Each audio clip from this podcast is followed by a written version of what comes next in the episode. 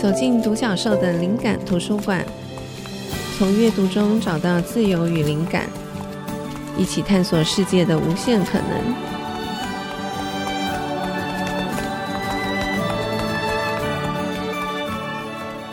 这里是 IC 之音竹客广播 FM 九七点五，欢迎大家收听《独角兽的灵感图书馆》，我是主持人李慧珍。这个节目每周二首播，我们在每一集节目中会根据不同的主题选书，并且邀请一位来宾和我一起就这个主题分享各自的观点，以及我们从书里获得的启发。今天我们要分享的主题是独处，邀请到的来宾是摄影师陈敏佳，欢迎敏佳。各位听众，大家好，然后主持人慧珍好，好，今天很开心见到敏佳，因为其实我们见面的机会不太多，嗯、你大部分时间住在山上，对不对？对，所以我觉得今天这个主题独处，我想要请敏佳先回溯一下你一开始搬到山上住的起心动念，就是为什么会有这样子的念头？那这些年当中，你觉得这件事情带给你什么样的好处？嗯。我现在如果以结果来看的话，我现在是搬到山上住。但是我回想整个过程的话，我发现我其实是呃分期付款嘞。怎么说？我就是我有点像是按着那个中地理论，就是慢慢的离开都市中心。啊，你并不是一下子就搬到。对，我，我觉得我没有那个勇气或者心理准备，一口气然后非常明确的切换到完全不同的生活模式。或者是住的地方，所以我其实当我离开台北市的时候，我其实非常安全的都先找蛋白的边缘，嗯，比如从蛋黄，然后先到蛋白，然后蛋白的边缘，比如说阳明山、竹子湖、平等里，像这样子，就是晚上打开窗户还可以看到大楼林立的地方。我其实是是是先从这种地方找，但是在这种地方就是屡屡遭受挫折之后，然后才不得已。比如说，我就设定一个，那可不可以车程三四十分钟之内的其他地方？所以就慢慢的才离开，好像从台北市，然后到新北，然后其实大概就是顺着其他的地图看就很明显，我大概就是不敢离交流道太远的地方。那您刚讲挫折是指的是什么部分？嗯，是跟这个现代社会的忙碌打交道产生的挫折吗？我的挫折是，其实我最想去的是阳明山，嗯，因为它是我。住在台北市的时候，最常去的算是自然的地方。可是我当认真的以一个想要住在阳明山的人开始去找房子的时候，就发现，呃，大学生很好找，嗯，然后有钱的退休人士很好找，嗯，所以房租常常是八千，或者是二十五万，嗯，比如说非常极端的的别墅，或者是比如说光是八万、十万就已经就对我来，或者说非常大的的别墅对我来说就不大实际。对，对，所以我后来发现，阳明山虽然很近，但是他要找到一般人合理的，比如使用的空间或者是出境的范围的话，嗯、就要蛮靠运气的。是，所以就离开都市越来越远。那据我所知，我有幸在敏家那个小木屋。建成之后，我有机会去看过一次，然后我那时候非常惊讶，就是那个小木屋比我想象的井然有序。可是据我所知，那个是你自己盖的，对吗？嗯，你自己设计自己盖。呃，我想想看，如果如果要这么说，算是啦。简单来说，算算是。之前没有盖房子。可是可是我其实设计非常简单，嗯，然后再来是我的目标。其实这都是从事后来看，嗯，我并没有一个目标是说我要盖一个多完整的房子，嗯，然后我要在里面干嘛干嘛。嗯，我一开始的想法只是可不可以有取代帐篷的农农具间，嗯嗯，虽然只是其实只要有屋顶，嗯，然后可以遮风避雨就好。嗯，然后后来是分了非常多阶段，就是呃确定自己可以经常到那边，然后确定自己有什么需求，然后才慢慢加上去。所以其实我每一步都在学习。因为每次要学习的分量不大，所以慢慢累积下来就发现也还可以。嗯，那我觉得最明显的就是我的那一个空间的大门，好像是第三年还是第五年才有的，之前没有门。对，只是我因为我说只是要遮风避雨，放一些可能会被偷，嗯、但是被偷可能也也还负担得起的东西的话，嗯嗯、我我我就根本连门都没有。那可以可以想象，如果连所谓的一个房子连门都不需要的话，那我对它的前三年、前五年所设定的那个难度，其实是是非常低的。我觉得其实。呃，应该怎么讲，就是说，敏佳选择了这样子的生活方式，其实并不只是居住的空间的差别而已。其实这个代表着你对于你的生活上面的取舍，这个好像是一个更重要的关键。所以你怎么决定哪些东西是你需要或者不需要的呢？在你做这样子的改变的时候，我其实我目前的的生活形态，并不是一个写好企划案，然后很用力执行出来的结果。对。我之前我跟我朋友聊的时候，我都说，我其实在做一个生存的实验，就是规模稍微大一点。嗯、那我不一定对哦，我想要这样的实验的想法，那我有一些粗糙的计划，那就且战且走。就有一天我或许整个回收了，或许有一天我就觉得，呃，够了，就是不行了。那我随时随时可以离开，随时可以改变。嗯、但是让我会想要这样子去尝试的原因是。我在都市里面生活跟工作太久了，就是到如果大约以中年，就是人生的上半场跟下半场来看的话，我觉得我上半场已经已经尽心尽力当一个现代人跟都市人了。嗯。可是我就觉得，比如说我去就是出国去玩，就一些旅游经验，我就好羡慕优胜美地国家公园里面的工作人员，他们的工作住处。然后生活环境，它就是一个在一个那么那么自然的环境里面，或者是我去日本旅行的时候，到很偏远的山区，然后那个年轻的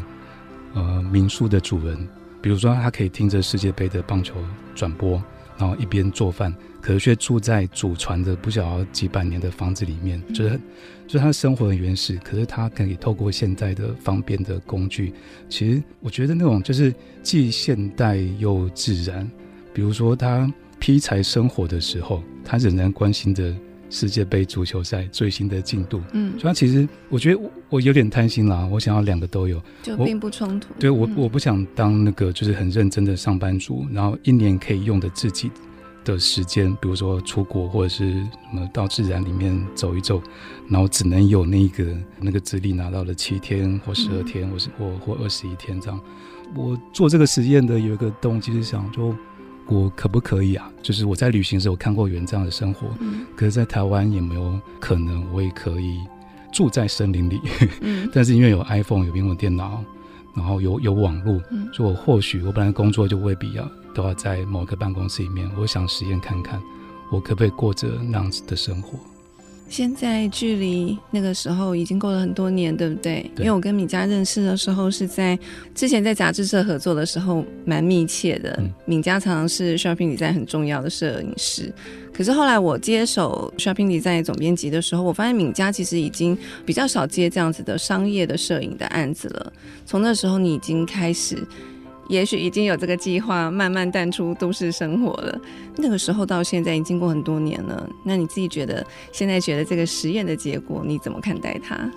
我觉得我做决定的原因有个地方，我现在自己想想都有趣，就是我的下半生的开始其实是被动的。那那个被动的原因就是很白痴，是因为我的房东必须收回他租给我的工作室。嗯。然后，因为房东太好了，所以我就觉得我此生关于租房子的运气可能用完了。因为我因为我有好几次的租房子的经验，我就发现其实遇遇到好房东其实非常难。嗯。那特别是我如果要继续我本来的在台北市有一个工作室这样子的路线的话，我光想到要再次去。找空间，然后跟房东谈判，然后面对那些可能如果是不好的房东，可能会一直调涨房租，或者是每次的装修都是一个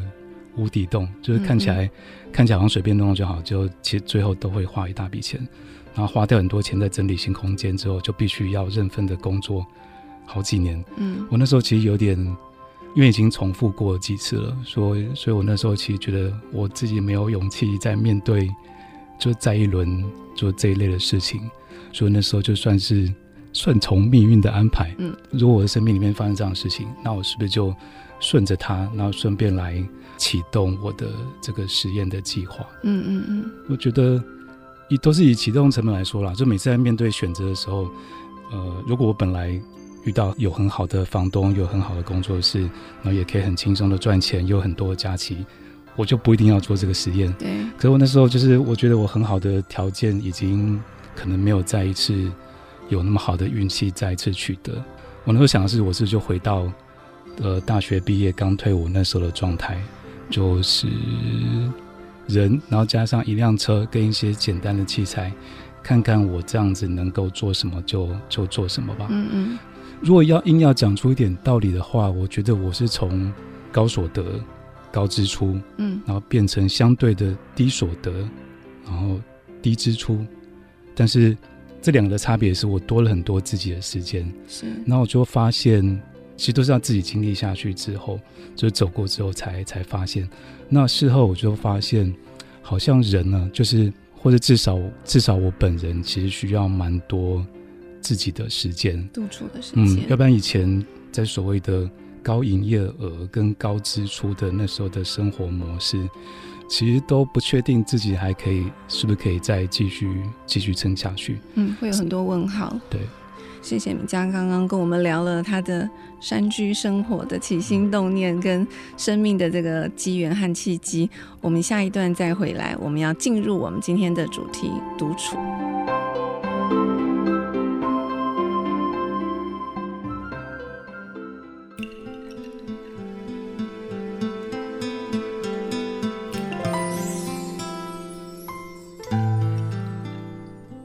这里是 IC 之音主科广播 FM 九七点五，欢迎大家回到独角兽的灵感图书馆。我们今天的主题是独处，邀请到的来宾是摄影师陈敏佳。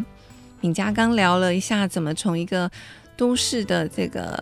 知名的摄影师，然后慢慢淡出都市的生活，到山上去居住。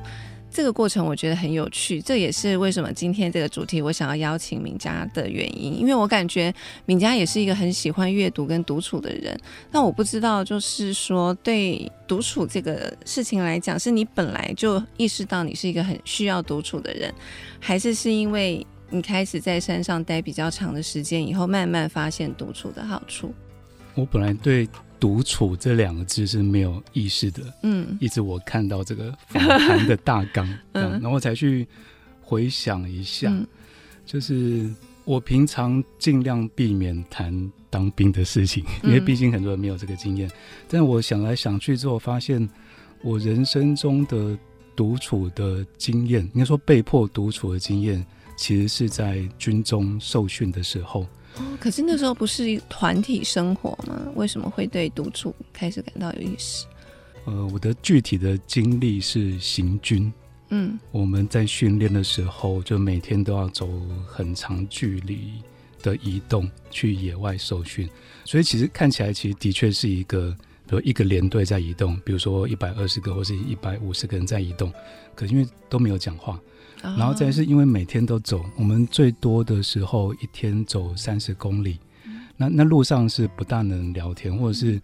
朝夕相处，能聊早就聊了。所以其实虽然走在一起，但是却能觉得自己自己只是从那个移动的火车里面的其中一个人。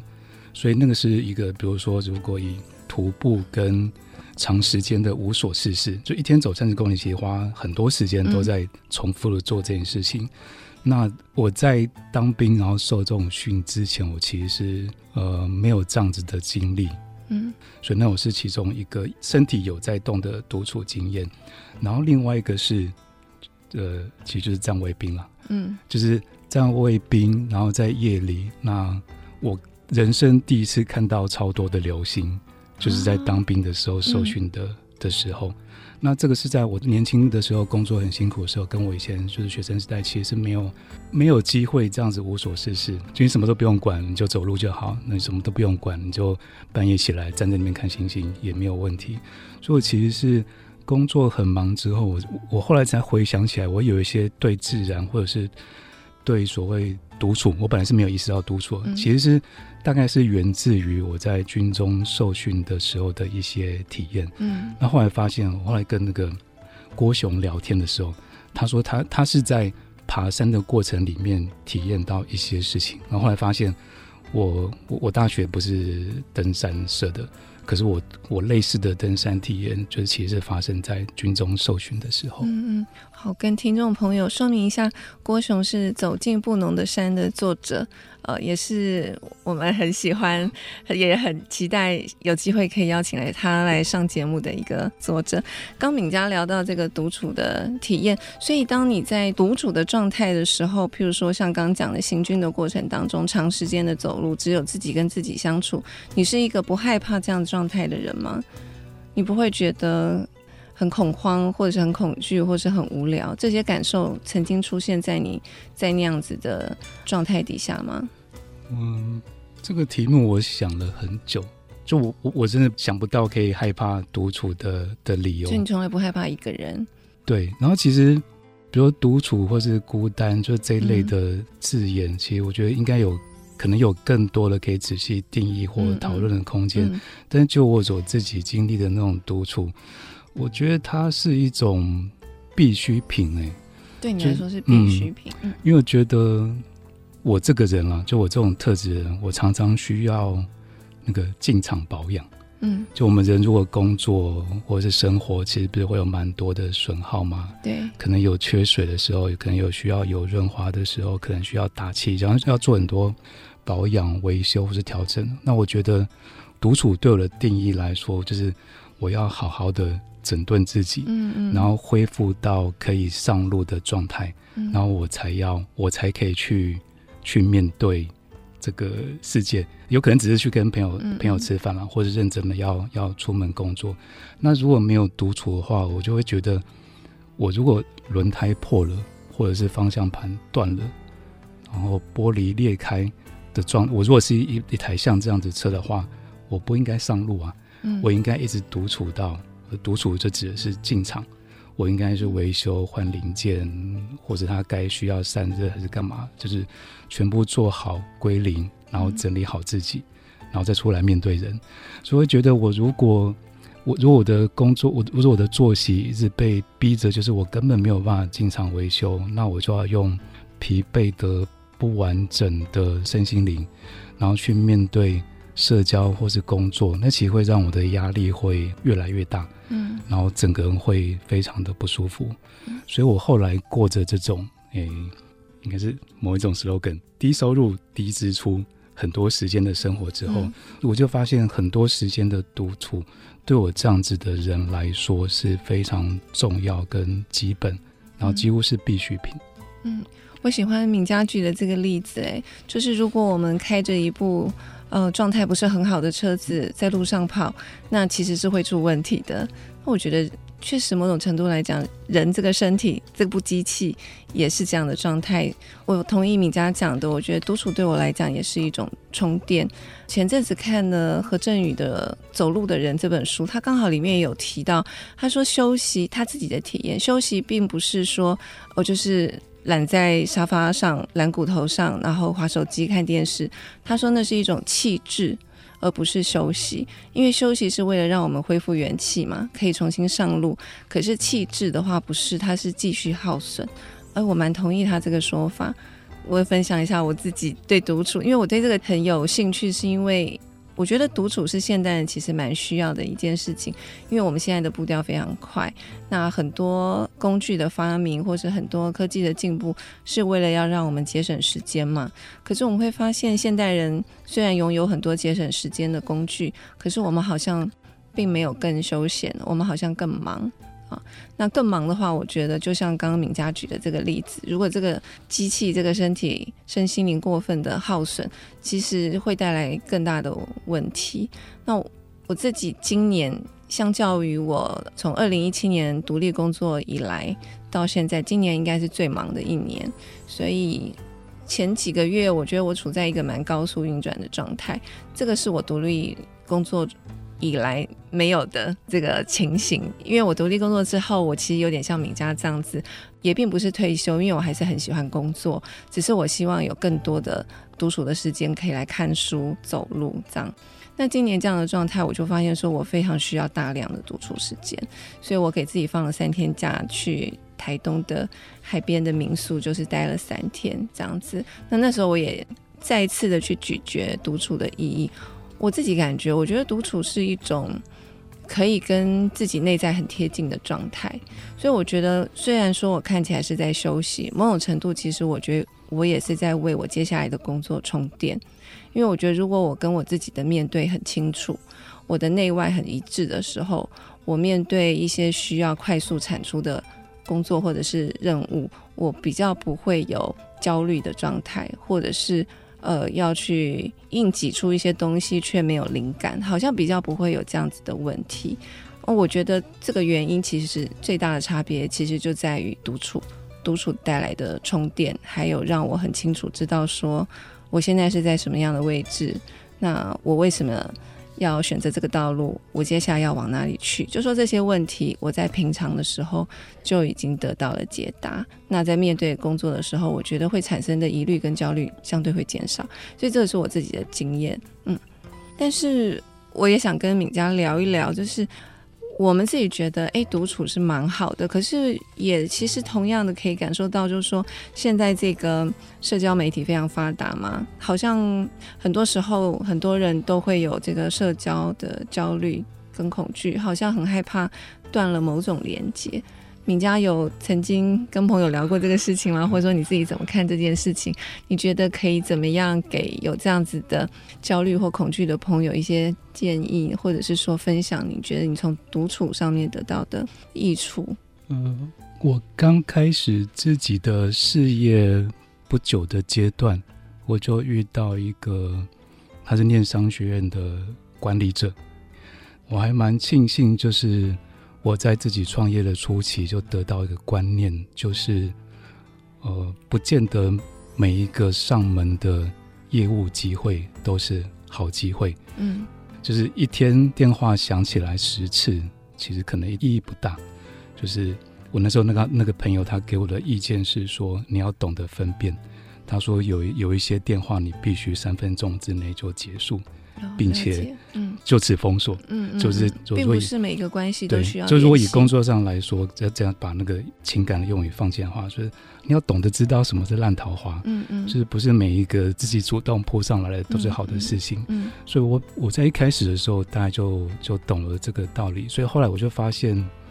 嗯，不管用在业务上还是用在自己的人际关系上面，我都觉得还蛮受用的，嗯嗯，所以我后来。我后来跟一些比较年轻的同事分享的时候，我那时候手法其实三三三了，就是很多行业都有三三三这的法则，大概是说，年轻人只要有三个支持自己情感上的好朋友，跟三个支持自己业务的客户类的的角色，嗯，跟可能只要三万或者三十万，其实你就可以蛮勇敢的。嗯，往前进了，嗯，就是不一定一定要到什么名校或者什么非常丰富或者是吓人的履历，嗯，只要你确定你的生活范围里面有一些些这样子的因素，大概应该是可以在这个看起来很大的社会里面，就是可以找到立足之地。嗯，对，所以后来我用在自己的人际关系上，我后来发现好像也可以。这样子的，嗯嗯，就是人的人跟人之间的萍水相逢，你真的要跟业务一样，每个都认真去追踪，尽量去维持，就到底是，嗯，到底是为什么？是应该说我们从小到大可以经历到的的人际关系，就实在太多太多。嗯，我后来就慢慢学习，用用大概是业务上的道理，就是秉持着一个善念。那其他能够做到哪里？嗯、我该感谢的、该珍惜的，就是好好维持。嗯，所以我并不会太担心，是我的朋友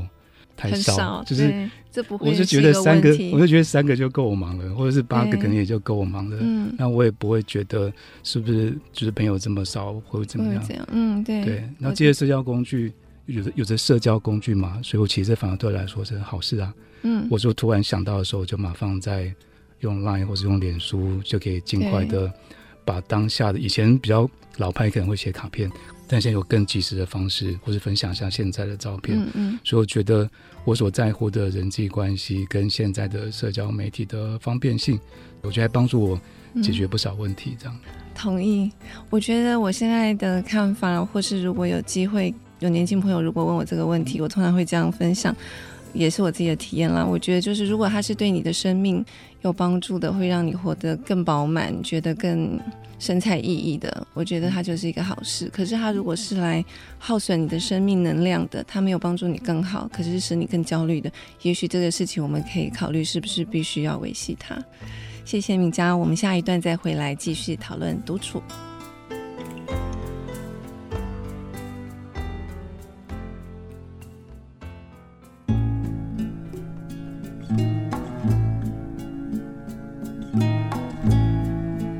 里是 IC 之音竹科广播 FM 九七点五，欢迎大家回到独角兽的灵感图书馆。我们今天的主题是独处，邀请来宾是摄影师陈敏佳。刚刚跟敏佳聊了一些关于敏佳身为摄影师，你现在选择的生活。嗯、我想要问一下敏佳，就是住在山里头这样子的呃日子，你会经常看到什么是都市生活中看不到，或是会听到什么是都市生活中听不到的？那这些东西对你来讲有什么重要性？我觉得可以分两个角度来看哦，就是因为这个提问也很明确的，就是听到的东西跟看到的东西。我第一个反应竟然是一个录音上的术语，就是叫底噪，就是背景的噪音这件事情。嗯，可能我之前在摸录音机，然后意识到不好的设备底噪很麻烦这样。但我第一个想到就是我在都市里面的背景噪音跟在山里面的背景噪音就是完全不一样的。那这并不是我觉得有需要，所以我才去山里面去听那些山里的声音，而是不知不觉的在不同的生存方式有够多体验之后，然后意识到我的改变。那在山里面会听到的声音，其实很像是那个会被商品化的白噪音，比如说，呃，睡眠品质不好的人，嗯、可能会可能会去买一些罐头音乐，嗯，流水啦、雨滴，嗯嗯，风声、虫鸣鸟叫，是。我还去 Google 了一下，什么叫做白噪音，虽然听很久，嗯、但是它大致上是一种就是频率。差不多的固定或者波形，它会有一个像 loop 的样子的一些声音。那根据我来之前的 Google，啊，这的确对于安抚人的情绪或者解决睡眠困扰的问题上，还是有一些帮助。所以我其实到今天之前，我才意识到，我其实已经默默的在大自然里面的白噪音生活了那么多年。那我这个意识其实有一次去住朋友家，他家其实方便，在捷运站的附近。可是我就发现，我住他家，然后早上大概五六点就醒来，然后没有办法再继续睡，所以我就仔细去听我听到的声音。其实大家都不意外了，比如邻居移动的，透过房子传来的声音，下楼梯关铁门，或是一些机器的声音，汽汽机车经过，等红绿灯，重新吹油门，按喇叭。然后就发现，我原来已经跟这些声音已经断舍离好多年了。嗯、所以我再次听到他的时候，其实，其实我的身心状态是是很糟的。嗯，我说前一晚跟朋友聊天聊到比较晚，那我几乎我能够进入真正的休息那个睡眠，但就两三小时，我就再也睡不着。如果事后这样回想的话，我其实我可能要讲一些伪科学啦，就是因为我我自己在山上也有就是实验一些就是自然农法。那大概知道，就是作物、植物要生长的好的话，它其实要要有一些条件，就它是没有办法逆天的，因为它的它的特性就是那样子。那我的伪科学就是，人如果要可以活得很能量充沛、健康，然后没有太多病痛或是身心上面的困扰的话，可能也要活在一个呃合理的、合理的条件之下。嗯，说的。伪科学的完整版就是，人如果要活得健康，不要常常出毛病的话，可能大自然底下的白噪音是对人是有好处的。嗯，那这以我个人的的实验，这真的是有科学根据的，不是伪科学。对对，对 有一本书叫《大自然治愈力》，听众朋友有兴趣可以看一下，完全符合刚刚明佳讲的。好，所以我的个人体验，我我只能先暂时称之为。因为我没有办法用科学的方式去、嗯、去验证，我只能说发生对发生在我发生在我身上的事情，事情是这样子。然后另外一个就是，嗯、呃，我们刚才提到说，在都市生活跟在山区的生活看到跟听到的不同。那我接下来要讲就是看到的，嗯，那在山区可以看到的，其实不就是理所当然就是自然景观吗？但是因为我有我的摄影工作，让我去接触的其他的领域跟看东西有关。呃，一个是房地产。房地产会找摄影师去好好拍一场，就都是豪宅嘛。那豪宅里面的景观工程，那另外一个也是我在我的工作上接触跟看有关的是都市计划，或者是尺度比较大的景观设计。那景观设计，我后来发现，我其实。到目前为止都还没有认真去翻一本景观教科书，可是我从我那一些那些专家的分享的事情里面就发现，其实就是山里面这些东西啊，就是人其实在模仿大自然疗愈人们的方式，去重新安排哪一些树、哪一些花、哪一些草，反正反正就是各种植物。那一般人，比如说一个从南部来北部念书的大学生，他根本没有办法去设计他的景观。但是当人的需求跟预算高到一个程度，有专业的建筑师跟景观设计师来安排的时候，他其实是把整个生活环境或者一个社区，透过植物或者大自然里面的一些一些界面，让人可以活得更健康、更快乐。所以我透过一些豪宅的。拍摄工作跟看一些景观建筑师的工作的时候，发现我岂不就是浑然的天成的，就是 住在一个好像是大建筑师设计过的景观里面吗？对。然后后来发现我的逻辑其实只是反过来，真的更容易达成。就是通常如果一个建案要做好景观的设计，大概就是要把整块地，假设基地是八百平好了，就全部打掉，然后从零开始，就是用它是用加法的设计。嗯。可我是反过来。我是一个人，然后进去到个本来就有景观、本来就有自然条件的地方，嗯嗯，然后去加了一点点我所需要的生活，嗯，呃，应该说我是我的生存所需要的空间，或是停车位，或者小小的农地这样，嗯，所以我三百六十度，我是跟 VR 一样，就是除了我自己所创造出来的东西，其他都是自然的景观，嗯，那我猜可能也跟白噪音。有关吧，嗯，所以当我们看出去的都是这些浑然天成的这些自然景观的时候，我觉得它不是那种视觉上的看见，比如说很多绿色的光谱，然后或者无限远，可能对视力有有帮助。这样，我觉得如果不那么悬的话，大概就是整个身心灵都是在自然的天然景观里面的的时候。我觉得整个人的状态，他就自然而然会是好的，嗯，或者是就会觉得自己其实是强壮的，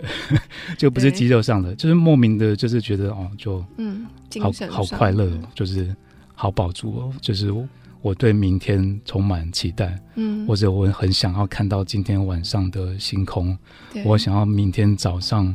去海边看看，比如日出跟海浪。就是整个生存的动机变得提高很多，嗯，那这跟我以前所谓的成功的商业摄影师的生活相较之下，这是我自己明很明显的感受到那种，光是可以活着去感受事情，然后自己就有一种莫名的开心。我觉得这个自己内在的差异是蛮大的。嗯，嗯，我自己感觉，我觉得那是就是生命跟生命靠近会有的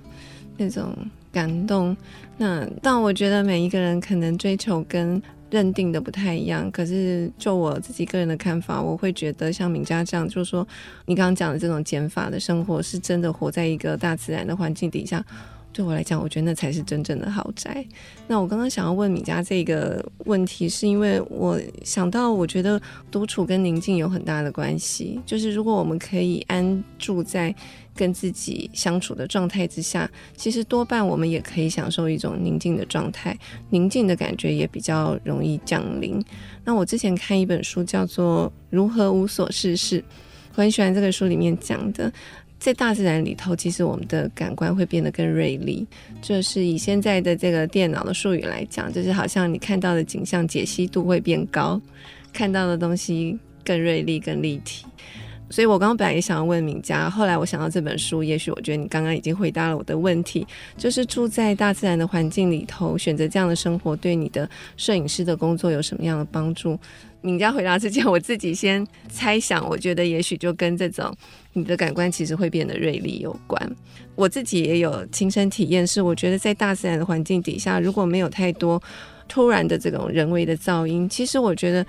我真的深刻感受到。安静并不是什么都听不到，而是你什么都听得到。就是你本来在都市里头充满了这些人为的积聚的这种噪音的情况下，其实我们可以听到的声音其实非常少。通常就是有一个突然很大的声音，它会盖住所有的声音。可是如果我们在一个很安静的环境底下，特别是在大自然里头比较协调的环境底下，仔细去听，会听到非常多种各种不同细微的声音，有远有近，很多种。层次的变化，这是我自己的体验。但是因为我其实自己在山上时间没有敏佳那么多，所以我想敏佳的体验一定比我更深。我跟突然参透到一个道理，嗯，请说。呃，我觉得，呃，因为刚刚有提到那个什么什么电脑排程或者电脑工作的逻辑，嗯，我就突然想到，我以前的硬碟常需要做有点像磁碟重组，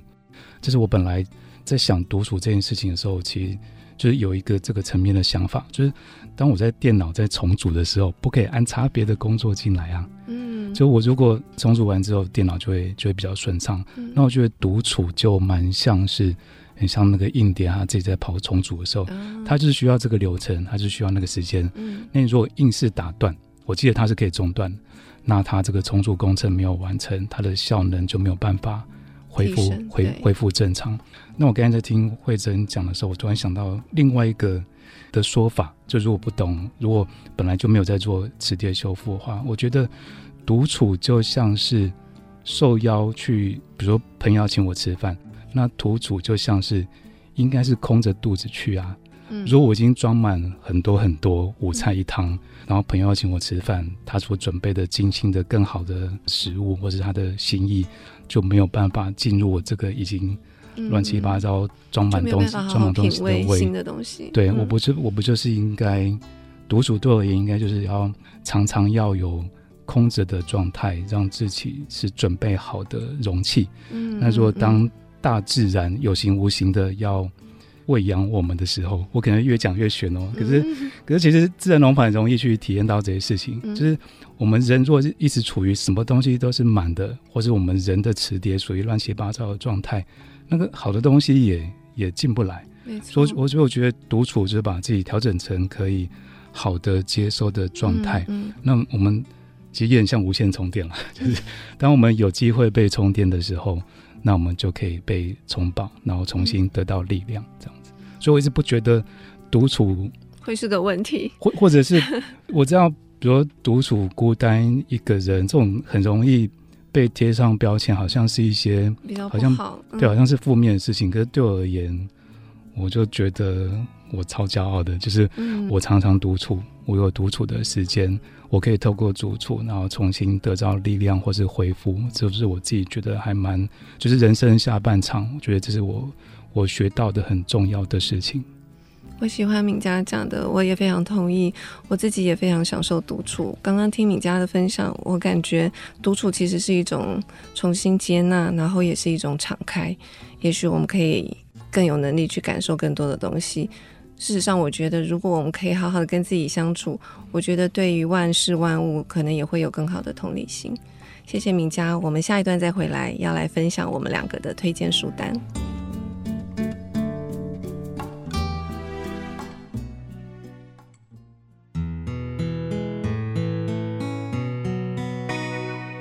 这里是 IC 之音主科广播 FM 九七点五，欢迎大家回到独角兽的灵感图书馆。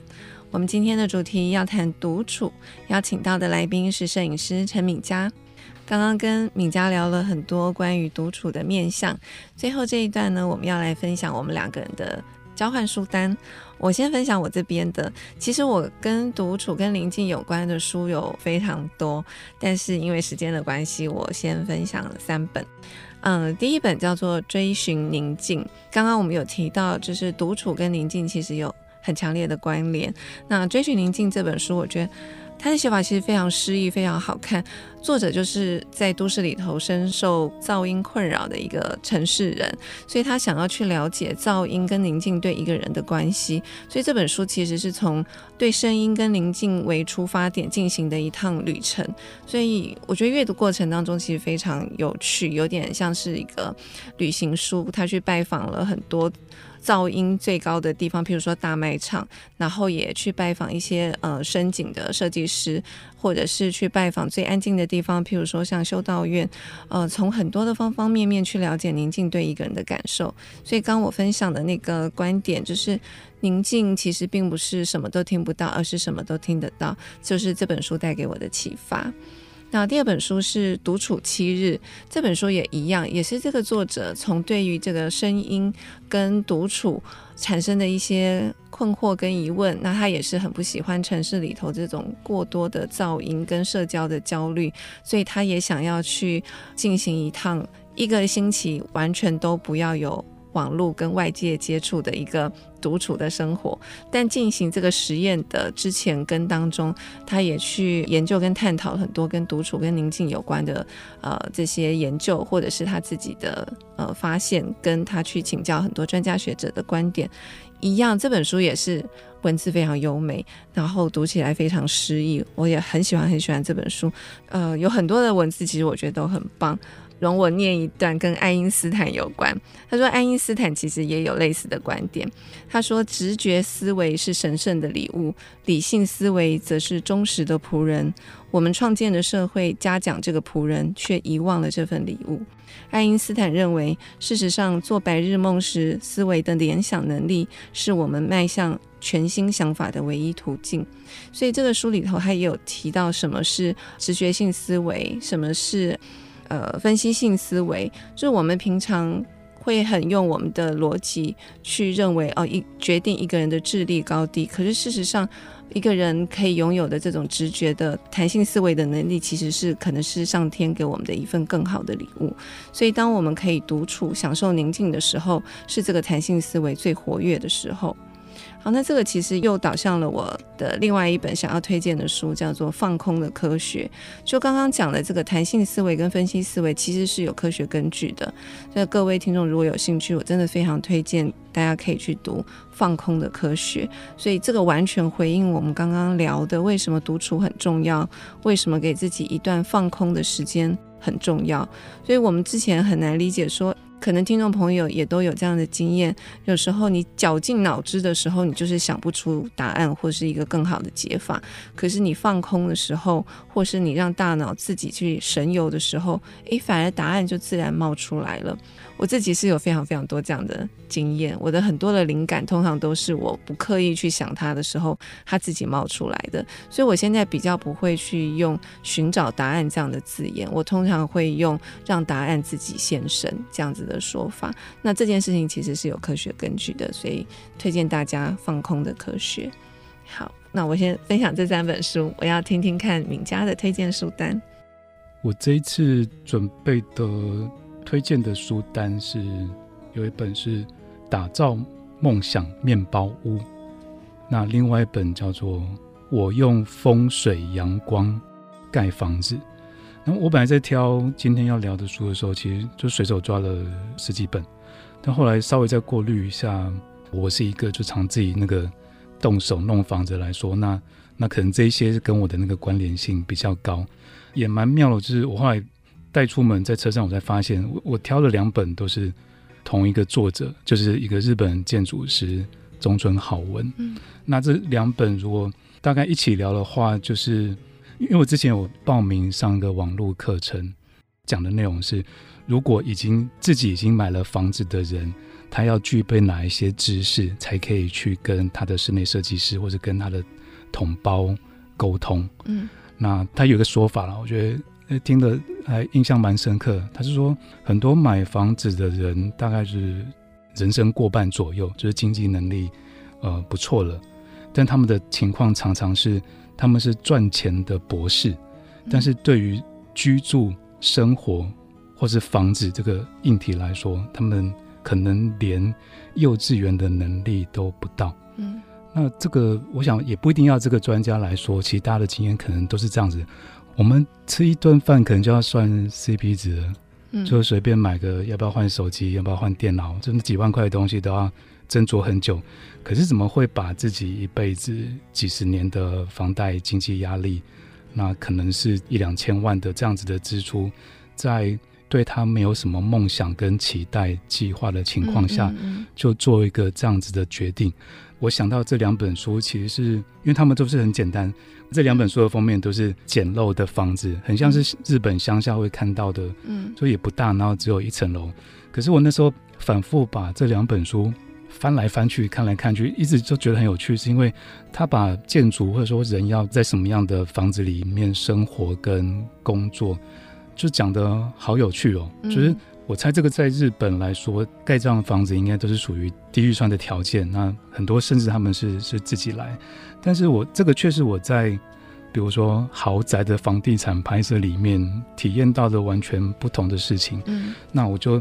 举一个例子来说好了，就是我们在想象自己的居住空间的时候，有没有考虑过不同的能源可以带来不同的乐趣？怎么说不同的能源？比如说，我想要把我的食物加热，或者是蒸熟买来的地瓜，或者是玉米。嗯，那我可以用很多方式，比如加水、微波。OK，好，或者我电磁炉。嗯嗯，好，或者我现在更高科技的某一种 IH 炉，是不是？反正就是吃电的。现在比较新的房子会配置一些。嗯嗯。那我们也可以最传统的可能是瓦斯，瓦斯桶或者是那个天然瓦斯。但是我在看这个。中村好文这个有名的建筑师的这本《我用风水阳光盖房子》的时候，他竟然超级认真的研究要用哪一种明火，嗯，来当做是他的能源，嗯，那我后来看到他是用某一种他自己土制的炭炉灶，嗯，木炭的炭，然后炉火的炉，炭炉灶，然后里面还牵涉到很多它的。火力啊，冬天怎么样啊？然后一氧化碳怎么排啊？然后在房子里面冷空气怎么进来？然后热气怎么排？也影响了你对你那个木屋生活的。对，嗯，我就发现，在人的需求里面，比如说加热食物、烹煮食物，这是所有人类的需求。但是我我以前从来没有想过，能源本身的它的展现，就是一种可能可以得到乐趣的方式。嗯，那。再一次伪科学，就是这可能可以解释为什么很多中年男子喜欢露营。去露营没有干嘛，就是一直看火在烧。嗯，或许这种最原始的放出能量的方式，嗯，对人类是有一种特别吸引力，或是有什么疗愈的力量。嗯，所以如果当我可以选择的时候，我要不要在我的房子里面，比如做一个可以烹调的壁炉？嗯，或者是我们要保留某一种空气的流通方式，让我在室内心血来潮的时候，我可以直接烧炭，然后不用担心房子烧掉或自己一氧化碳中毒。嗯，那我的意思就是，像这种书，它就是带给一个要准备安排自己的居住空间的人，有各种想象力。要不然，如果想都不想的话，那。我就去问我的中年男子的朋友：“哎，你的下一个，比如厨房的能源要怎么样？”他应该应该他是不会有想法吧？对，或是建商配给我什么？对，就是什么，或者是 Costco 现在什么什么促销，什么比较便宜，我就去买。可能是微波炉，可能是三合一。你会不会觉得，其实我们现在生活很便利，可是我们我们生活的能力却变弱了？我觉得就是因为缺乏独处，嗯，然后其实可能。我猜有人可能对明火是他是真心喜欢的，可他如果他过于忙碌，根本没有想到自己如果花了假设一千六百万买的房子，如果可以让他冬天烧柴，偶尔想要烧木炭去烤烤东西的时候，可以像可以像在外面的餐厅一样，可以拥有这种厨房的时候，我想他是不会对建商提出这个要求，因为他根本想都没有想到，原来人可以这样子。可能会觉得那会不会很麻烦？可是敏家用的形容词反而是乐趣。未必对每个人来说都是乐趣，嗯，可是有人如果对于明火有有兴趣，那或许有人对于住在很干燥的房子有兴趣，如果有人对于呃住在隔音非常好的房子有兴趣，那这个都应该是在买房子之前应该可以要求的事情，嗯嗯。可是可是我们常因为过于忙碌，所以其实花很多钱，可是对于这个人生这个很重要的事情上，就是一点想法都都没有，嗯嗯。那我觉得这中村好文的这种书，它是可以提供很多那个空想的空间。思考生活的本质。对，嗯，我也很喜欢它。嗯，那另外一本其实比中村好文就在连房子都没有，它叫做《里山生活基本树》，其实都很像露营的生活。那我只要把它封面上的文字描述一下，大概就知道。它上面写最基础的里山生活技术